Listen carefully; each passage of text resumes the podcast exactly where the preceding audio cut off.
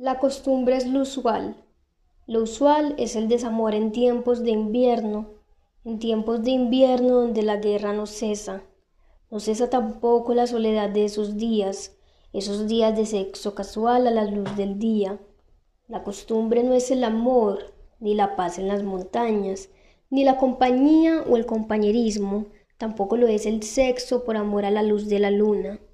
La costumbre es lo cotidiano, mi gato sobre mis piernas, un ave en la rama de un árbol, un niño saltando, flores en el pavimento.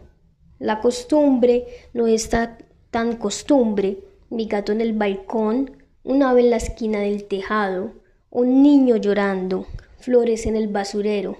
La costumbre se vuelve rutina, desacostumbrarse se vuelve costumbre. El volumen de su voz es tan alto incluso en el sexo.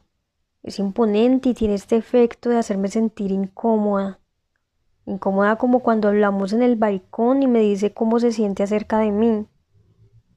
Cómoda cuando la estoy probando a sorbos pequeños.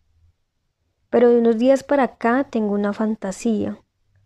Su voz en tonos tan bajos que sea necesaria su boca cerca a mi oreja. Justo ahí, aquellas palabras que me escribe las empieza a decir. Con su voz, esa que es tan perfecta, casi gimiendo, me dice todo lo que desea hacerme.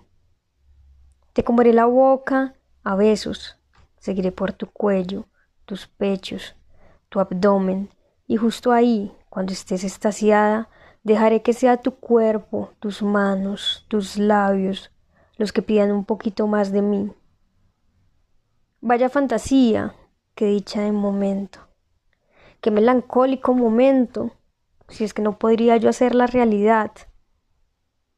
Me di cuenta que la chica es de palabras más no de acciones, que no soy lo que quiere en el momento, que tenerle mi cama ya no es una opción, que ya fue, ya pasó, ya me bendició.